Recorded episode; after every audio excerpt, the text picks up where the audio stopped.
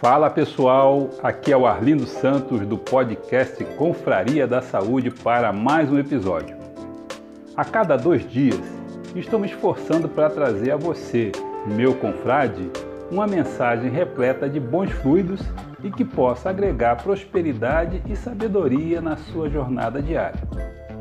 Nela, apresento as citações do maior filósofo de negócios do mundo, Jim Rohn Jim Rohn inspirou e mentoreou diversos autores de best-sellers e celebridades ao redor do mundo. Ele foi mentor e incentivador do maior palestrante motivacional do mundo dos negócios, Tony Robbins, e amigo pessoal e mentor de Mark Hills, fundador da empresa número um do mundo em suplementos e substitutos de refeição, a Herbalife Nutrition. Ele morreu em 2009, aos 79 anos, mas deixou um legado que continua a inspirar milhares de líderes ao redor do mundo. Ouça e inspire-se. Faça valer a pena cada uma das mensagens apresentadas aqui. Se você gostar das mensagens e se sentir motivado, continue a nos assistir e indique nosso canal para seus contatos. Se quiser conhecer um pouco mais sobre a empresa Herbalife Nutrition, me chame no meu WhatsApp. É o 041 99721 8005. Então vamos ao que interessa. O episódio de hoje trata sobre trabalhar pelo merecimento. Se você está buscando ter uma colheita satisfatória, dê o primeiro passo.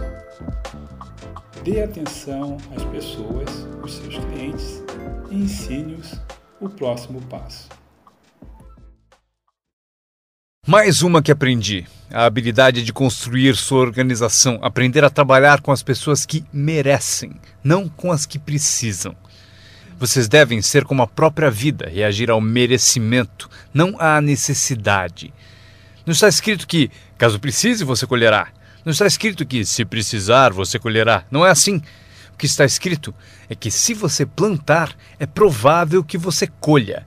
Se plantar, você colhe. Não é se precisar, você colhe.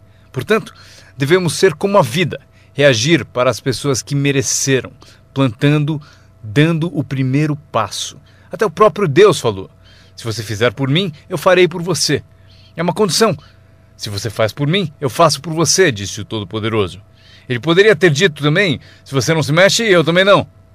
É, mas isso é arbitrário, você disse. É, se você é Deus, você pode fazer o que você quiser.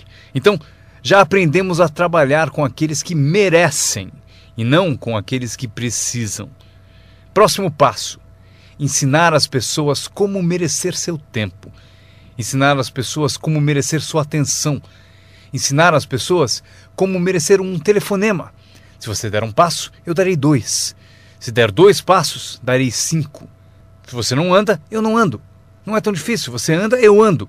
Você reage, eu reajo. Você tenta, eu tento. Você faz uma visita, eu dou apoio. Aprenda como ensinar as pessoas a merecer seu tempo e sua atenção. Próxima. Aprendi a trabalhar um grupo, mais do que um indivíduo.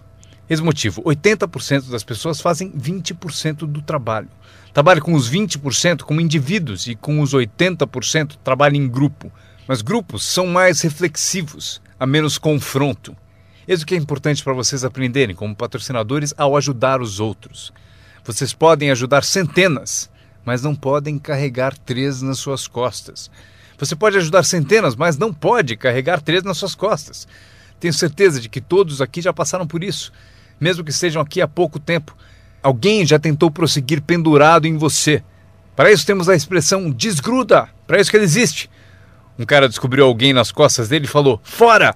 Não posso carregar você, cai fora! Mas se vocês são como alguns que eu estou vendo, com 1,90m e mais de 100 quilos, vocês podem continuar, se for grande o bastante, para praticar exercício, podem carregar dois, mas não podem carregar três. Um bebê ao nascer não é projetado apenas para ser protegido. Bebês não nascem para ser carregados por toda a vida.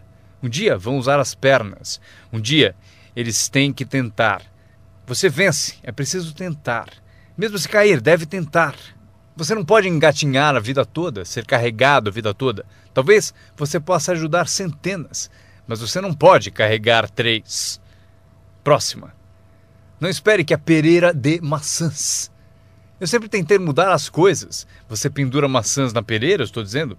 Não vai adiantar. Põe um cartaz dizendo macieira. Claro, chega a época, peras. Eu aprendi, não se muda as pessoas, mas elas podem se transformar. Você não muda as pessoas, mas elas podem se transformar. É incrível.